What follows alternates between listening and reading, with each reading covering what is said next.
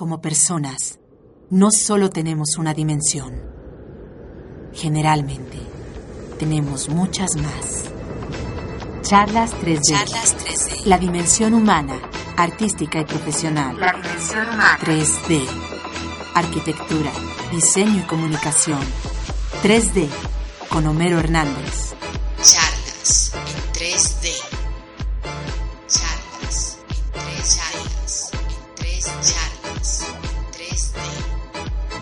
Con Homero Hernández. Charlas en 3D.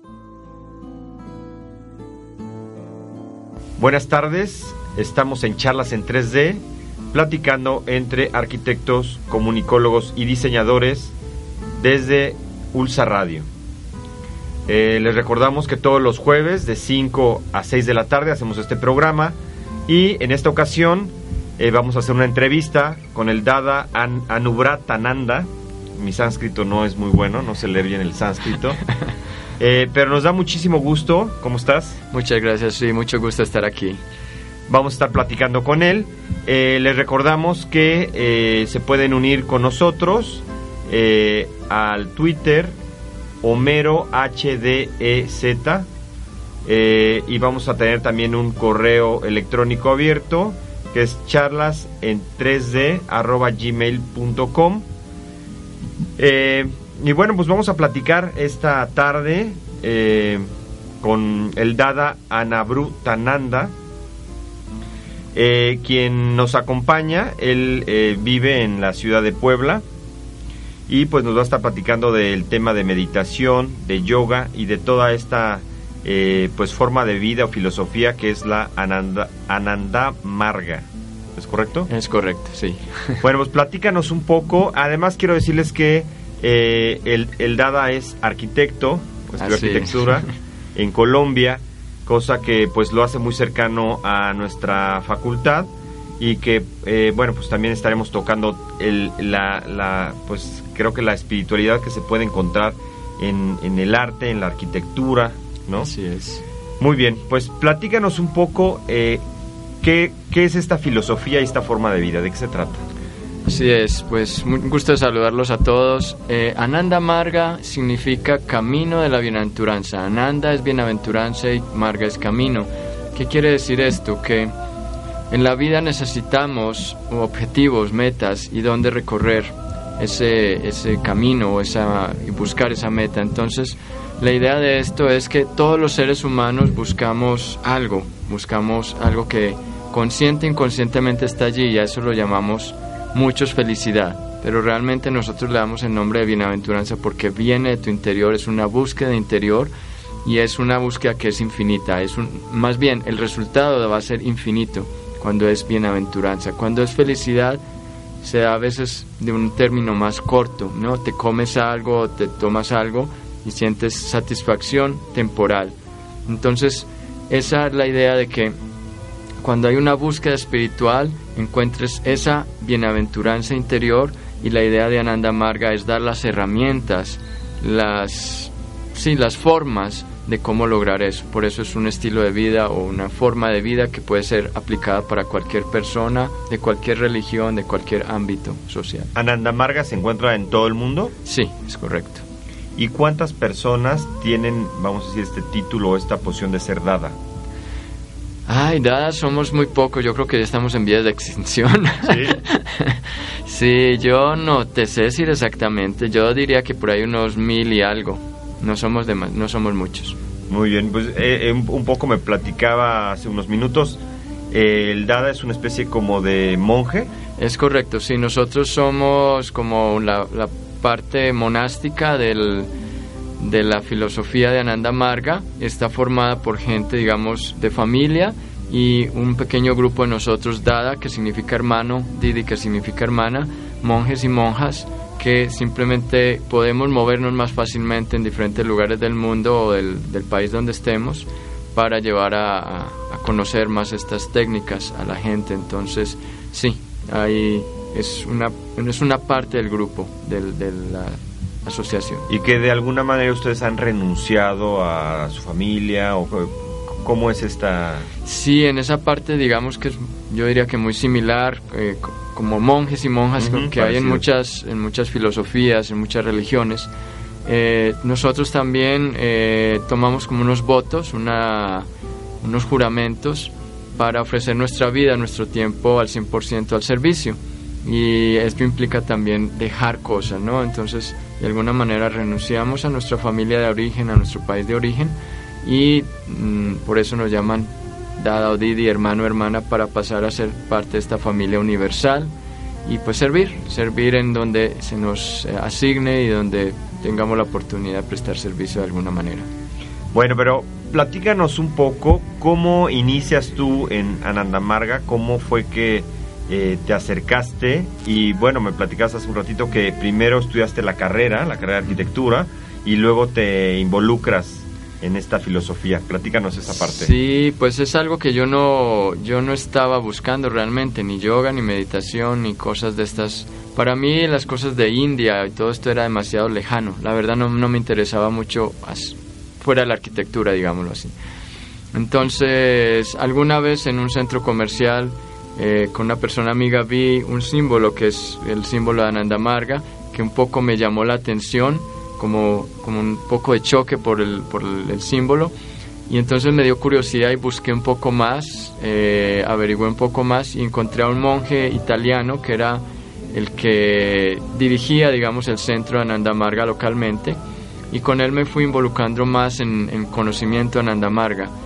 Y pues estuve más o menos entre mi carrera, porque en ese periodo todavía estaba en, mi carrera universitaria y empezando a ayudar en el centro de yoga y en mi vida personal, me movía yo en eso y ahí se dio el proceso de ir entendiendo más de esta filosofía que va más allá del yoga, la meditación, es también servicio, es también eh, conciencia social, compromiso con la naturaleza y muchas otras cosas más.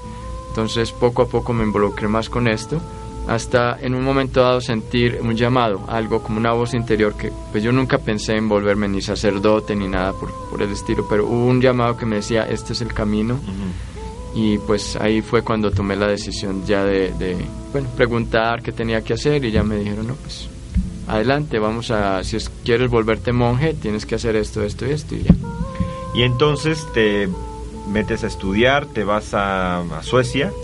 Así es, sí, la, el proceso era, eh, bueno, tenía que estudiar un poco inglés porque mi inglés no era muy bueno, no me gustaba mucho el inglés desafortunadamente en ese momento. Y, me iban a enviar a, otro país a estudiar inglés ahí en Sudamérica, pero no se pudo, entonces me dijo, te vas directo para Suecia, al centro de entrenamiento, que es como un ashram o un monasterio de Ananda Marga ya. Y yo, vámonos. Yo, la verdad no tenía tantos conocimientos de qué iba a pasar allá, pero bueno, me fui. Una aventura, ¿no? Sí, pues siguiendo la intuición, como esa voz interior, porque yo decía, esto es. Y ya, ya me fui, estuve tres años allá, es todo un proceso de, de entender cómo adaptarte a la vida, porque nuestra formación más que mucha cosa intelectual es entender cómo adaptarte si llegas a un país con muchas dificultades y cómo ser servidor en esas condiciones de esa comunidad que necesitan probablemente no van a necesitar ni meditación, ni yoga, ni nada de estas cosas, van a necesitar comida, entonces tú tienes que proveer comida, porque esa es tu forma de servir. Pero en otro país necesitan, ya tienen todo lo físico resuelto, pero están suicidándose, están deprimidos, entonces vamos a ver cómo ayudar en esa zona. Entonces, de acuerdo a las condiciones sociales o políticas o sociopolíticas que nos toquen, nos adaptamos. Bueno, muy bien, pues vamos a ir a la primera canción de la tarde. Eh, les recuerdo que estamos escuchando charlas en 3D por Ulsa Radio.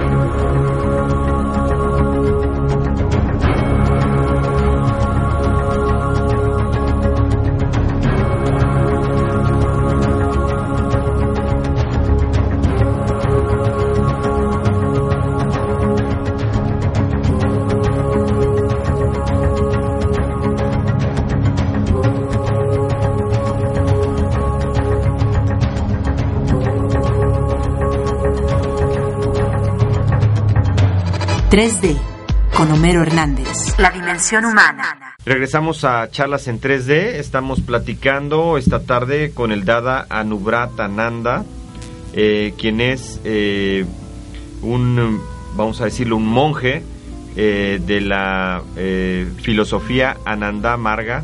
Correcto. Eh, Lo dije mejor esta vez. Están, los nombres están en sánscrito. Y nos está platicando un poco de cómo se inicia él en esta filosofía, cómo, cómo entra. Él, eh, estudió arquitectura, estudió en Colombia y pues se adentra en toda esta eh, filosofía y en esta espiritualidad. Y aquí, bueno, un poco con lo que me comentabas en el bloque anterior, eh, ¿consideras que hay una crisis importante en el mundo con respecto a la espiritualidad de las personas? Sí, sí, hay una crisis y lo, yo diría que lo bueno de esa crisis es que la gente, el mismo vacío que están sintiendo, los está llevando a buscar la espiritualidad de alguna manera, ¿no? Entonces, sí, es, es valioso encontrar cómo la gente está teniendo como sed de, de esto. Y muchas veces, desafortunadamente, buscan en lugares que no son tan convenientes, pero es muy bonito cuando la gente encuentra su camino, su sendero espiritual, cualquiera el que sea. A cada uno nos conectamos con algo, ¿no? Y una vez que, que lo encuentran, se conectan con eso y se... Es como, como un barco en alta mar, en medio de una tormenta, que logra anclarse en un lugar y encon- encontrar esa, ese firmeza allí, ¿no? Entonces, cuando la gente encuentra eso, se siente mucho más la armonía entre sus acciones y sobre todo que saben cómo dirigir su mente. Y mucho de eso lo habla la meditación, ¿no? Cómo dirigir la mente. Qué bueno que lo, que lo, bueno, cuando como dices lo encuentran en algo que sea positivo, constructivo, eh, de, de reflexión, ¿no? Porque hay muchos caminos y desafortunadamente la gente puede encontrar caminos negativos, ¿no? Así es. En este caso, eh, bueno, tocando el tema de la meditación, platícanos cuál es el concepto de meditación, cómo lo, cómo lo transmiten ustedes, cómo lo enseñan. Sí. Sí, la meditación básicamente dentro, dentro de lo que nosotros practicamos de meditación es meditación con mantra. ¿Y por qué esto? Em, la idea es con la meditación es que tú vas a empezar a aislar tus sentidos motores y sensoriales para enfocar la mente en un punto, en un, en una, en un lugar, como en un vacío, en un lugar específico. Y cuando digo vacío es un vacío que no es vacío porque siempre vamos a tener un pensamiento. Entonces, poner la mente en blanco no se podría. Nos moriríamos. Entonces la idea es que podamos llevar la mente a ese punto y allí en ese punto expandir la mente. Entonces básicamente la meditación es expandir tu conciencia, tu mente y para llegar a ese punto entonces utilizamos el mantra. Mantra es básicamente un sonido y hay muchísimos mantras son en sánscrito y la idea del mantra es que tú lo repites constantemente y mentalmente para que cuando los pensamientos vienen a tu mente, tú repites tu mantra. Un ruido viene a tu mente, repites tu mantra. Una molestia en el cuerpo viene, repites tu mantra. Entonces tú siempre vas a encontrar un lugar donde anclar tu mente, donde dirigir tu mente. Y ese es el mantra. Y la idea del mantra es que tenga un significado espiritual. O sea que cuando porque la mente toma la forma de lo que piensas. Entonces, cuando tomas la forma de algo espiritual, estás dirigiendo la mente hacia algo. En este caso, la idea del mantra, por ejemplo, en Ananda Marga tenemos un mantra universal que es Baba Nam Kevalam, que significa todo es expresión de amor infinito, o de luz, o de Dios, como cada uno lo interprete dentro de sí. Pero básicamente es esa esencia, esa esencia de amor. Entonces, encontrar el, anclaje, el enfoque en ese punto a través de la meditación. Entonces, tú concentras todo, utilizas el mantra como herramienta constantemente hasta llegar a un punto y en ese punto ya se supone que no encuentras ninguna limitación física o mental para expandir tu mente, o sea, para empezar a sentir felicidad o bienaventuranza dentro de ti.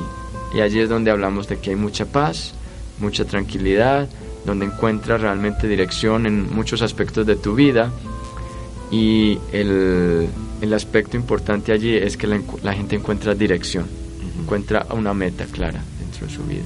¿Y cuánto tiempo tarda una sesión de meditación? Una sesión de meditación puede durar de 5 minutos, 10, 15 minutos, entonces Eh, cuando se hace una práctica individual, aunque sea un minuto, vale la pena. Y cuando se hacen prácticas, digamos, de una manera colectiva, de, casi siempre como media hora más o menos, pueden, haber, pueden existir mucho más largas, ¿no? Hemos programado meditaciones de todo un día o de cuatro horas, depende de la, de la situación, pero en general por ahí más o menos una o media hora a una hora. Y estos mantras los estás repitiendo constantemente durante ese proceso de meditación. Sí, el mantra es aquello que libera la mente de, sus ataduras, ¿no? Entonces, esa, esa oscuridad, eso que está allí generándose, son todas esas como apegos que tenemos en la vida. Entonces, como te decía, cuando tú estás meditando, tú estás tratando de enfocar la mente a ese objetivo y lo demás, tu profesión, tu familia, tus búsquedas eh, personales, tus hobbies, todo lo que está en tu vida está simplemente apoyando esa idea hacia la que estás dirigiendo. Entonces todos estamos consciente o inconscientemente buscando esa idea de Dios. A uno la llaman cosmos, otro luz, otro energía, otro yo. Básicamente es lo mismo. Entonces, cuando tú tienes claro qué es lo que estás buscando, lo demás simplemente apoya eso. Entonces, la meditación te está recordando constantemente eso y el mantra te está ayudando como herramienta a esa parte a decir que tú eres una expresión de amor, tú eres una expresión divina, tú eres una expresión de luz. Lo está repitiendo constantemente. Es como desde el punto de vista de la psicología, es como una auto no hipnosis, pero autosugestión. Es constantemente repetirte algo, ¿no? Entonces, si es algo positivo, como esto, pues va a llevar a un objetivo positivo. Eh, ¿Tú tienes alguna imagen de Dios de, que, que manejas? Mm, realmente no, realmente no. Eh, dentro de Ananda Marga hay una creencia de un Dios, se cree en Dios, un Dios que, que ha creado todo este universo, pero realmente cuando estamos en la meditación, precisamente se cierran los ojos y, hay todo una, un trabajo interior y la idea de Dios es más, eh, digámoslo, abstracta, es como, es más sentirla que tener como una idea concreta, una imagen concreta realmente. Entonces para muchos funciona, digamos, imaginar a Dios como la naturaleza, ¿no? He hecho ejercicios, meditaciones donde le pregunto, donde trabajamos en diferentes niveles y en uno de esos niveles les pregunto a las personas, ¿cuál es tu imagen de Dios? Y para unos en una, en una sociedad católica como la que estamos puede ser Jesús, por ejemplo, ¿no? Para otros puede ser la naturaleza, para otros puede ser las personas que lo rodean y así, o para otros es una luz. Entonces depende de eso. Y la, la idea es que estamos eh, encontrando cada uno ese sentir, esa idea, esa imagen de Dios. Entonces, sí hay una creencia en un Dios, pero no hay una idea específica a nivel de imagen concreta, digamos, de qué es ese Dios. Muy bien, y platícame también cómo es tu comunidad, donde viven, cómo, eh, es el, cómo te acercas a la, gente que, va a los cursos.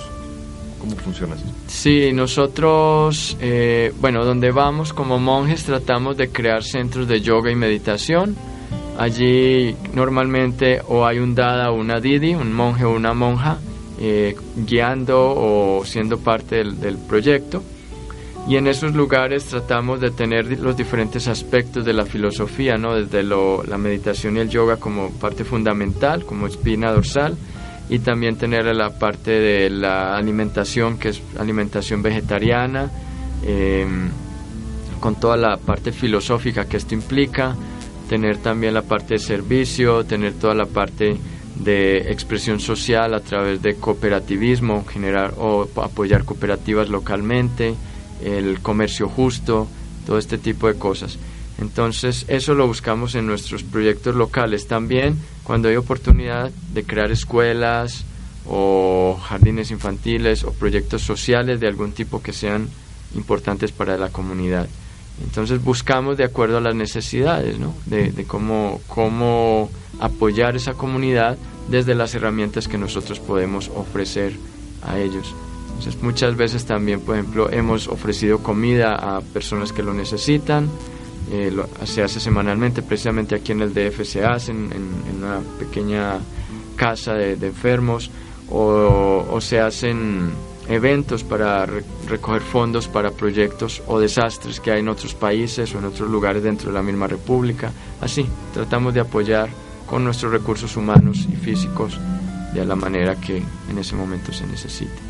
Y siempre teniendo en cuenta la parte meditativa como algo que ayuda mucho a la gente desde, la, desde el punto de vista emocional. Y el yoga también como parte de esto. Muy bien, pues vamos a regresar a platicar del yoga en el siguiente bloque. Estamos platicando con el Dada Anabru, Ana, Anu. Anubratananda. Eh, eh, y bueno, pues estamos en charlas en 3D. Regresamos en un minuto. 3D con Homero Hernández. La dimensión humana.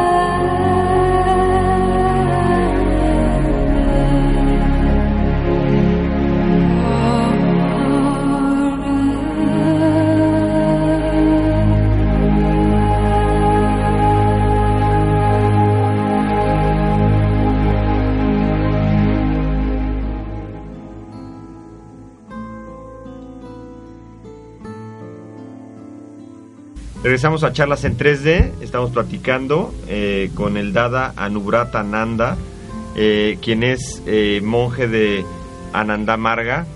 Es una filosofía. Él es, él vive en la ciudad de Puebla y nos está platicando pues todo lo que hay atrás de, de toda esta filosofía y en especial vamos a platicar ahora del yoga que es uno entiendo de los pilares de esta filosofía ¿qué nos puedes platicar del yoga? Sí, así es. Eh, el yoga realmente conlleva muchas cosas. Entonces el yoga es meditación, el yoga es servicio, el yoga es la unificación del ser en todos sus aspectos. Eh, desafortunadamente el yoga se ha, se ha entendido en nuestro mundo occidental como, como una, eh, ¿cómo decirlo? Como un ejercicio físico de belleza y de estético. Y para nosotros es más allá. Entonces, esa parte, digamos, de los ejercicios del hatha yoga o asanas son posturas. Asana significa postura confortablemente mantenida. Entonces es muy importante que la gente entienda que cuando toma ejercicios de yoga no vayan más allá de donde su cuerpo se los permite, porque a veces hay lesiones por querer hacer posturas muy raras, ¿no? Y el efecto realmente principal de las asanas o las posturas de yoga es sobre el sistema glandular. Entonces trabajamos por eso se hacen torsiones o movimientos como un poco raros del cuerpo, es para presionar y soltar ciertas glándulas. Esas glándulas secretan hormonas, las hormonas nos ayudan a controlar toda la parte emocional. Entonces, tendencias tan eh, sencillas de entender, por ejemplo, como la esperanza y el amor, que están en el anahata chakra, eso quiere decir a la altura del pecho. Allí precisamente está la glándula timo y todo el sistema inmunológico. Entonces, si tú estás bien, estás con esperanza, estás con amor, tu sistema inmunológico está fuerte y te sientes bien. Si estás deprimido, si estás mal, tu sistema inmunológico se debilita y vienen problemas. Entonces hay una relación directa entre una cosa física, emocional y espiritual también. Entonces la idea de nosotros de utilizar las posturas de yoga o asanas es equilibrar todas las tendencias mentales, amor, esperanza, rabia, miedo, todo esto, para cuando te sientes a meditar, tú puedas ir más profundamente, más rápidamente a encontrar ese, ese enfoque, ese centro con la ayuda del mantra. Entonces las posturas de yoga te ayudan a mantenerte flexible, tranquilo, a sentirte bien, a sentirte conectado mucho con la respiración y con tu mente, pero buscando también mucho trabajo interior espiritual, más que la belleza. Eso es como digamos un resultado. un resultado de, sí. Y aquí, bueno, la respiración sé que es básica en todo, en todo el yoga. sí. Sí, normalmente la respiración en yoga se hace a través de la nariz, tanto la inhalación como la exhalación, y eh, genera un, un, elemento muy importante porque es ese puente, es ese vínculo entre tu cuerpo físico y tu parte mental. Entonces la respiración está todo el tiempo enfocando que todo lo que estás haciendo mental, físicamente, está teniendo ese efecto mental y que todo lo que estás poniendo en tu mente está dándole un apoyo a tu cuerpo en la parte física, ¿no? Entonces hay todo una, un ir y venir de, digamos, de eh, energías positivas.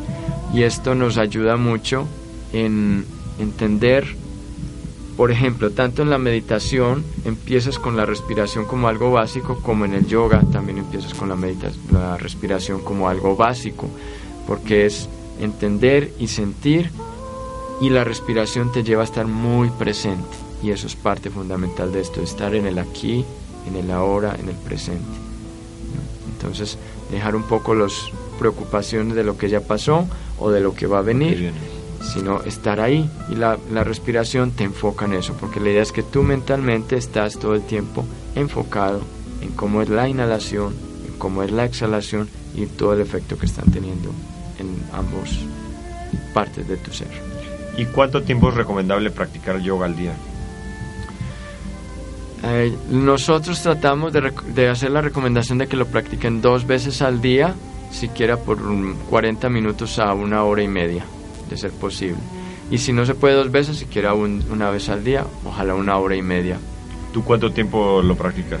Yo normalmente hasta a veces tres veces al día porque doy clases también entonces, sí, a nivel personal, por mi manejo de tiempo, normalmente una hora o 40 minutos para mis prácticas personales. Si ya doy clases, pues una hora y media. Y en realidad la meditación y el yoga están eh, van de la mano, supongo. Eh, ahí, o sea, la yoga, ¿estás haciendo meditación cuando estás haciendo yoga o, ¿cómo, es esta? Sí, digamos, es importante que lo uno apoye a lo otro. Entonces, eh, en, cuando haces las prácticas, tienes presente que cuando estás equilibrando tu cuerpo, tus secreciones hormonales, estás buscando enfocar tu mente y en la parte espiritual. Entonces, estás todo el tiempo conectando lo uno con lo otro. Sentir, vivir esa parte psicofísica de las posturas de yoga o asanas para llevarla a una parte meditativa y de autoconocimiento. Entonces, esos son los dos pilares de Ananda Marga en este caso, la autorrealización y el servicio a la humanidad. Entonces, entender quién eres tú en esencia, por qué viniste a este mundo, a dónde vas, a través de todas estas prácticas y el servicio. Una vez que entiendes y tienes esa felicidad de entender esa parte interior, pues la quieres compartir, entonces de ahí viene el servicio. Entonces, sí, es todo es un paquete, digamos, que se nos ha dado. Somos, somos cuerpo, mente y espíritu y eso es lo que necesitamos para realizarnos en la vida. Lo demás es añadidura. Oye, lo que me llama la atención es que también cada quien va encontrando sus propias respuestas personales, ¿no? Así es. Es, es muy bonito porque eh, Dios, la vida, la luz, como lo quieras llamar, te va guiando. Te va guiando a través de personas, acciones, circunstancias. Entonces, nada es accidental, todo es incidental, todo tiene una razón de ser y a cada uno nos va llegando las herramientas y elementos. Hay cosas que te llegan en la vida a veces que no entiendes nada y después 10 años más tarde dices, me cayó el 20, ya entendí por qué me pasó esto allá. Entonces hay, hay que fluir mucho en la vida, ahí sí realmente hay que no aferrarse a muchas cosas o al dolor o a la alegría o a eso, es sentirlo, vivirlo al presente, pero entender que cada cosa va a tener una razón de ser o, o está sucediendo por algo y estar feliz con eso, estar tranquilo con eso no y seguir la vida, seguir contento. Eh, En realidad me gusta mucho eh, escucharte cómo eh, pues se transmite mucha paz y se transmite tranquilidad, ¿no? Que es lo que a veces nos, nos aleja en realidad el, el- mundo, la velocidad, eh, la cantidad. Vi- Vivimos en la sociedad de la inmediatez, donde todo, mientras más rápido es mejor y la gente en el momento que prende el verde ya te tocan el claxon y si, o sea, es todo rápido, ¿no? Y, y a veces necesitamos como un espacio, un eh, momentos de reflexión, momentos de estar con uno, momentos de, de estar tranquilo, ¿no? Y creo que eso es lo principal que está ofreciendo esta filosofía, ¿no? Sí, yo muchas veces en la clase de, de yoga o meditación, cuando les doy la introducción a la clase o cuando estamos en ciertas partes de las, de las talleres o las clases, eh, les, les damos un tiempo que lo llamamos de shavasana, o sea, postura de relajación, de descanso. Y siempre les estoy enfatizando en eso, en que, se, en que disfruten ese momento. Hay muchas veces que las personas están acostadas en ese momento de descanso y están como si, como si no pudieran estar ahí, como agitadas, ¿no? Y cuando uno les insiste, y ahí es donde viene lo de la respiración una vez más, a ayudarles, a hacer un, un vehículo, una forma de ayudarles en eso. Porque hay gente que no se aguanta estar ahí, ¿no? No, una vez me pasó con un señor, un ejecutivo que lleva como no sé cuántos aparatos, teléfonos y demás, y no se puede estar un minuto en, en, en una relajación, porque como que todo le sonaba, como que todo le funcionaba al mismo tiempo, y no tenía nada ahí. Se tuvo que salir, le dije, por favor, se retira, pues muy pasito, porque estaba haciendo mucho ruido con tanto movimiento. Entonces, y ya después buscamos la manera en que ya se, se tranquilizara y, las cosas funcionaran mejor. Pero sí, nos, nos están vendiendo ideas de que tenemos que vivir en un mundo agitado, en un mundo de carreras, en que hay que dar resultados ya y para mañana es tarde y todo es así. Entonces, cuando tú te das la oportunidad de vivir, es importante. México se ha vuelto el país con mayor obesidad, con mayores problemas relacionados con la obesidad, no diabetes, problemas de corazón, presión arterial, etcétera. La gente se nos está muriendo, la gente se está deprimiendo, la gente se está autodestruyendo. Entonces necesitamos darles herramientas para que ellos no se dañen más, para que so como sociedad no nos estemos dañando más.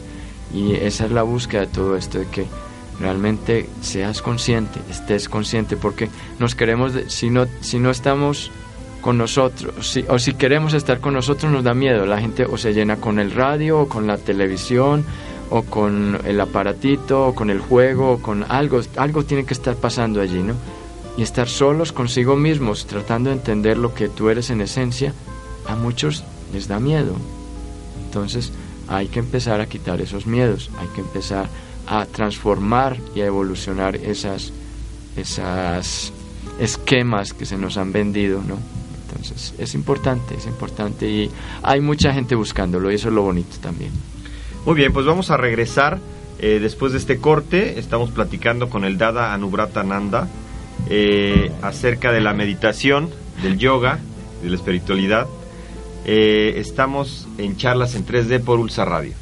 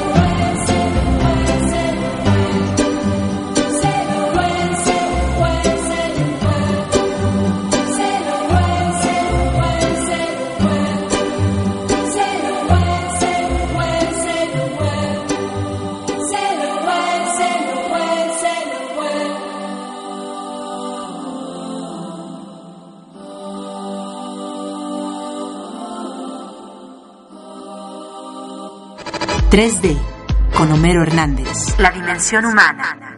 Regresamos a charlas en 3D. Eh, estamos eh, platicando con el Dada Anabra- An- Anubrata Ananda de la filosofía Ananda Marga. Correcto. Eh, y estamos platicando, bueno, pues eh, en este tiempo actual que vivimos en el acelere total, cómo hay algunas formas de vida eh, que nos permiten entrar en conciencia de nosotros mismos y de relajarnos y de tener eh, pues momentos para, para reflexionar. Eh, me gustaría preguntarte ahora eh, por qué ha habido también creo que en los últimos en, los- en las últimas décadas una búsqueda hacia algunas de las culturas orientales hacia India Nepal el Tíbet no que, que nos están dando a los occidentales algunas eh, pues herramientas o algunas eh, filosofías de vida que, que nos llaman mucho la atención. Hay mucha gente que le llama la, le llama la atención. porque qué? ¿Qué es lo que los occidentales vemos en los orientales que no tenemos? Pues mira, yo creo que nuestro maestro hablaba de eso y decía que en los orientales hay un grado alto de espiritualidad y en los occidentales un grado alto de la, la parte práctica, ¿no? Son- somos prácticos. Entonces es muy importante en este mundo que se ha globalizado y que se ha hecho más eh, chiquitito, por decirlo así, por las comunicaciones, eh, ver cómo esa parte espiritual que nos, digamos, por decirlo así, nos hacía falta, nos está llegando y a ellos les está llegando esta parte más práctica. Entonces se está generando un equilibrio. Realmente toda esta búsqueda del yoga y la meditación es búsqueda de equilibrio en todos los aspectos. Y, pero yo diría que realmente sí teníamos mucha espiritualidad porque lo vemos en nuestras culturas indígenas, lo vemos en todo el, legado que tenemos de nuestros antepasados. Incluso hay mucha, muchísima conexión en la nivel de arquitectura, se ve en las pirámides, en la, creo que es en las pirámides de Tula, donde hay una figura de Quetzalcoatl eh, que está viajando a través de la, de, la serpien- de la serpiente emplumada que está viajando del inframundo a, la parte del cosmos, ¿no? Y está acompañado por eh, las mariposas, y la primera mariposa es la pelvis a nivel estructural, y las otras mariposas son eh, las vértebras. Entonces es como ese viaje por la espina dorsal hasta la bóveda celeste, que es toda la parte de la- del cerebro, ¿no? de la eh, estructura ósea pues, de la cabeza. Desde el punto de vista oriental está la idea del kundalini. El kundalini es una serpiente que viaja desde la base del coxis hasta el último chakra, el Sahasrara chakra, que es en la coronilla. Es exactamente el mismo concepto. Entonces hay una conexión muy grande que se ha expresado en la arquitectura, que se ha expresado en la espiritualidad, que se ha expresado en muchos aspectos, que está allí. Lo que pasa es que desafortunadamente la historia, las formas que han pasado nos han llevado a olvidar o, a- o nos han anulado cosas. Entonces es importante que estamos como rescatando a través de pronto de ver otras eh, técnicas, otras eh, tecnologías espirituales externas a nosotros nos están recordando que sí hay algo allí y que podemos recuperarlo, ¿no? Eh, y evolucionarlo. Entonces, de ellos hemos aprendido mucho, de, de India y de todas esas culturas budistas y demás, en, en descubrir, en descubrir lo que somos en esencia. Y básicamente eso es lo que nos está recordando esta parte espiritual todo el tiempo. Esa esencia, lo que somos nosotros y cómo equilibrar todo esto. Oye, entiendo que eh, van a hacer o están organizando un, un- un, este, curso retiro, supongo. Sí. Eh, platícanos un poco de este, de este evento que están organizando para que invitemos al público a que asista. Sí, parte de nuestras labores es generar estos espacios, retiros espirituales, retiros de desintoxicación a través de, del alimento y terapias y, y- y yoga y meditación. Vamos a tener dentro de poco un retiro de, se llama Renacimiento Espiritual, es del 2 al 5 de abril, es temporada de Semana Santa, es en Tepoztlán, es en un, un lugar muy bonito, es sencillo pero es muy bonito, se llama Tashirad, es una casa hogar eh, que alberga un- niños que han tenido dificultades en su vida y allí vamos a tener un retiro eh, de yoga, meditación, es abierto a todas las personas, los que nunca han hecho nada de esto o los que ya llevan mucho tiempo, pueden ir en familia, pueden ir con niños, y pues confiamos en que muchos se puedan beneficiar de, de, esto. Entonces, si quieren alguna información, pueden eh, escribirnos a Ananda Marga, así como suena Ananda Marga mx arroba gmail.com Ananda Marga mx arroba gmail.com y también lo pueden consultar en, en la página web que es www.anandamargamx.com. Perfecto. Y eh, también nos quería que nos platicaras un poco del libro. Sí, tenemos la oportunidad ahora de tener varios monjes y monjas de varios países que nos van a, aportar sus conocimientos durante el retiro y taller. Y uno de ellos es de Nueva Zelanda, eh, lleva ya más de 30 años como monje, eh, es músico, entonces tiene canciones, utiliza el mantra y los mantras y también tiene canciones muy muy bonitas con un significado espiritual muy muy él en algún momento quiso ser rockero pero resultó siendo monje y músico dentro de esto.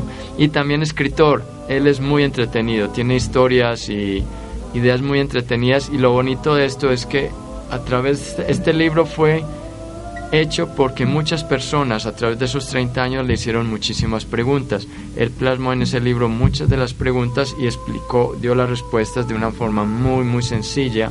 Entonces, muchas veces la gente tiene miedo a acercarse a estas cosas porque las ven como muy, muy raras, empezando por el idioma, empezando por los conceptos.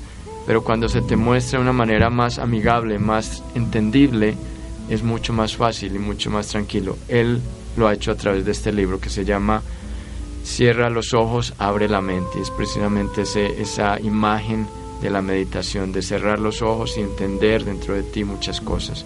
Entonces vamos a tener el lanzamiento de la segunda edición de este libro, eh, recién traducido al español también.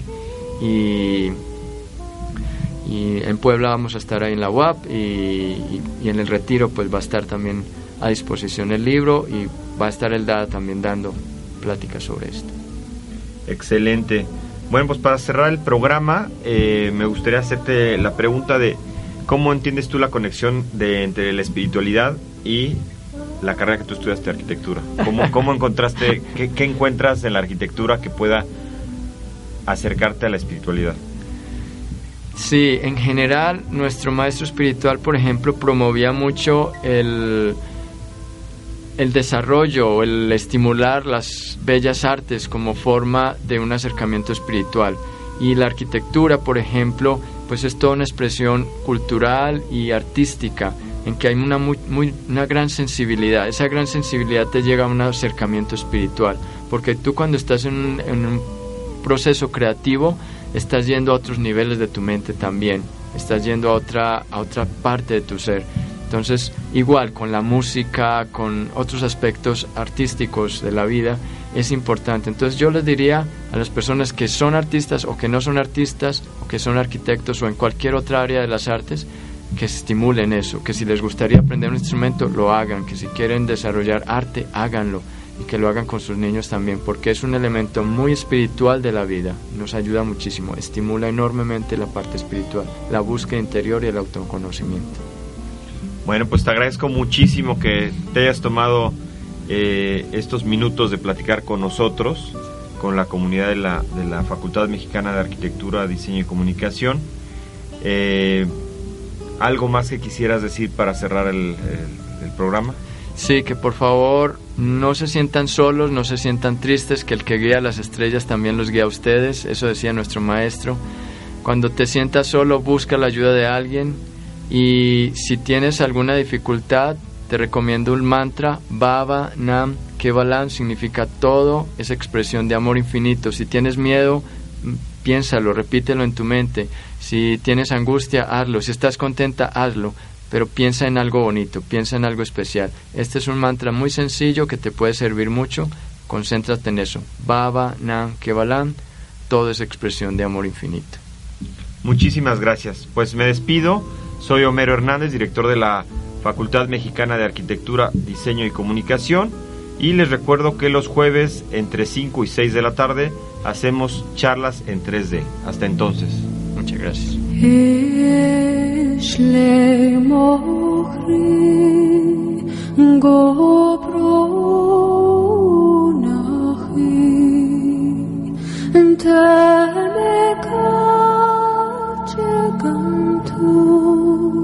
Stovan sto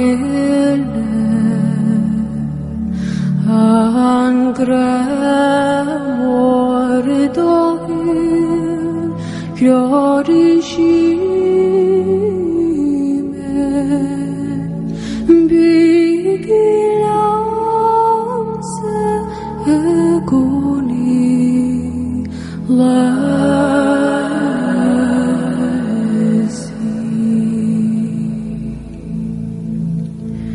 Fui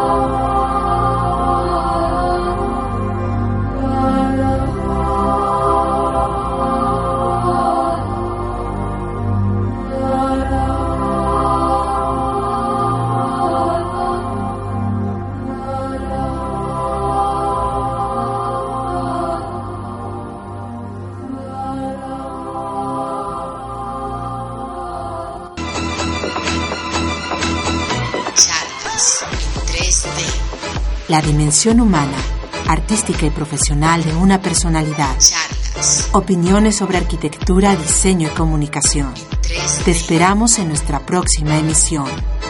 Con Homero Hernández. Charlas en 3D.